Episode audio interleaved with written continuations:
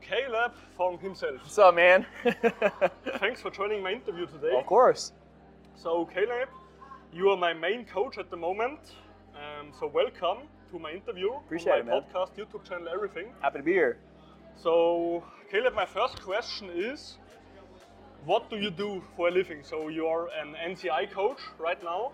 What did you do before? What's your history? Yeah, man. So, yeah, as you said, right now I'm a business coach, so specifically for online fitness coaches, online entrepreneurs. Uh, my background's in online fitness. So, for six years, I ran an online coaching business. Uh, we we made we were a seven-figure business, so we were doing doing 83, 87k a month, and then um, I sold that business and moved into business coaching. So that's what I do full time now. So, you're working for Jason with like coaches with me to optimize systems for the clients, right? Yes. Yeah. So my first question is, what's the difference between a good and a bad coach? Yeah, that's a good question, man. I, in- in my opinion, I think a good coach is someone who's willing to build long term relationships and long term connection with clients, and someone who's willing to play the long game.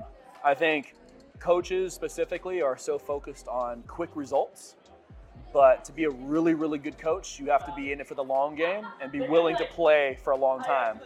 Um, we always say, like, especially with online fitness coaches or coaches in general, like online op- entrepreneurs, the only way that you ever lose is when you stop, is when you quit. If you are consistent and you keep going, you you always win. And so, a good coach to me is someone that can play that long game and, and be willing to put in the work like that. Yeah, that's for sure. And a good coach for me is someone who really wants to change a life of a, of a guy, you know? hundred percent.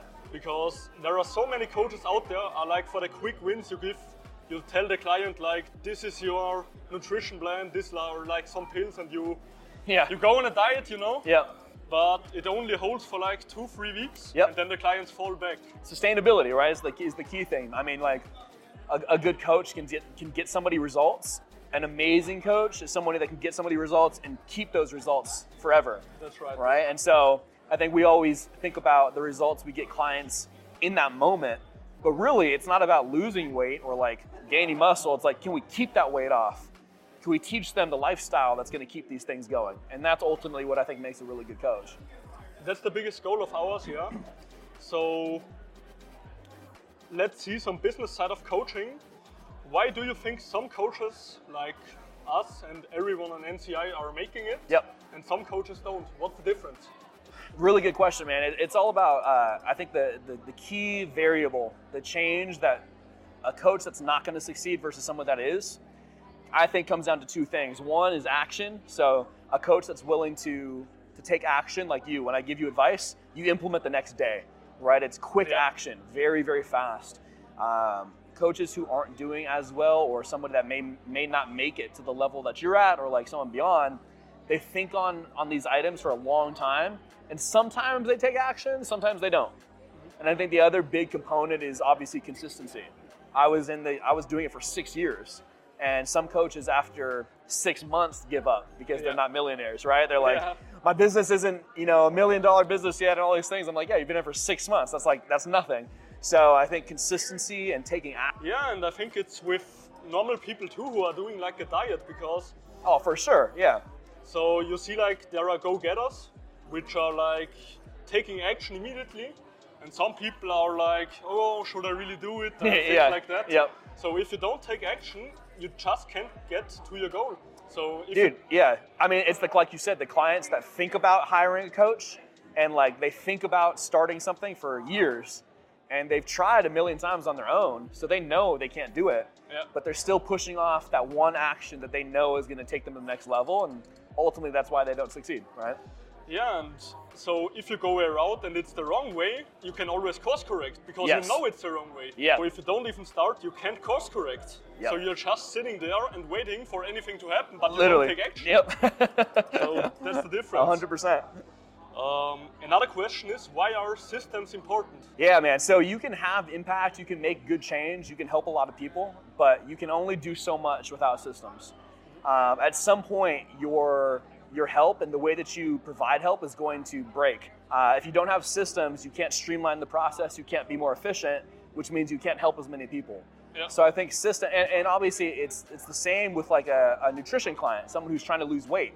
if they don't have systems in place to you know to be able to, to keep on their diet on the weekends or like when they're on holidays then they're just sort of like winging it it's Yeah. the same thing with a business client if there's no systems in place you're just sort of like thinking on the fly and that never works out well so systems make it more efficient for you to be able to move faster and make better decisions 100% and um, for the clients are like systems so if you have a good system for the clients in place you can make like results reproducible so okay you need to change some small things but the whole system is like staying the same correct because the principles are the same for the humans 100% always all the way around they're always the same so i think that's the biggest biggest thing there is like if you don't understand those systems then you're just sort of like guessing almost right yeah yep that's right and so another question is so you had really much clients in your lifetime right Yep.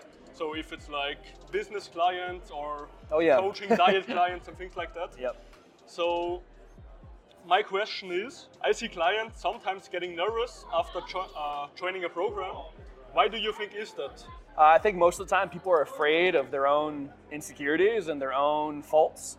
People understand themselves very well, and I think that when you're conditioned to fail over time, like a lot of nutrition clients who try a million diets after time after time after time, they're programmed to think like none of these diets will work. So like why will this next program work? And so a lot of the times when they join something, it's more so skepticism of like, am I gonna be able to do everything I need to do to succeed in this program? And I think that's ultimately why people get scared. Pretty much, yeah.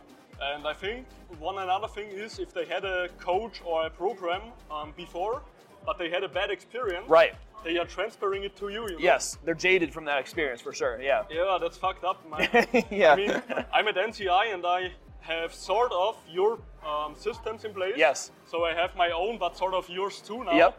And you are like the world's biggest guys in nutrition. For sure. So it works. Yep. So one last question, Ca- uh, Caleb. What was the best and biggest investment you have ever made for yourself? yeah, it's a good question.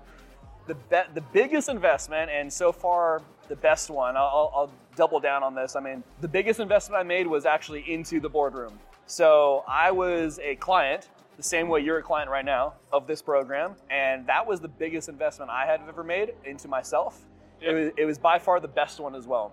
Um, when I came into this program, my business was doing pretty well. When I invested in, um, it was almost all the money I had at the time in my account, and I, I paid for it, and then immediately saw the benefits of that within the next few months. All my systems improved, my stress lowered, my revenue went up. All those things did really well, but the best investment is always into yourself. And I think people think about investments as things that are like monetary. I mean, um, sort of a materialistic. So they're investing in like a car, they're investing in a house. Yeah. No one They thinks want it about now, right? exactly, but they're not thinking about investing in themselves, which is which has the highest return of any investment you can have. That's for sure. And so that's probably the best investments I've ever made was investing in myself, and it's always paid me double. So I think that's the best investment so far. Perfect. Caleb, thank you, man. Of course, brother, it's a pleasure. Thank you for having me on.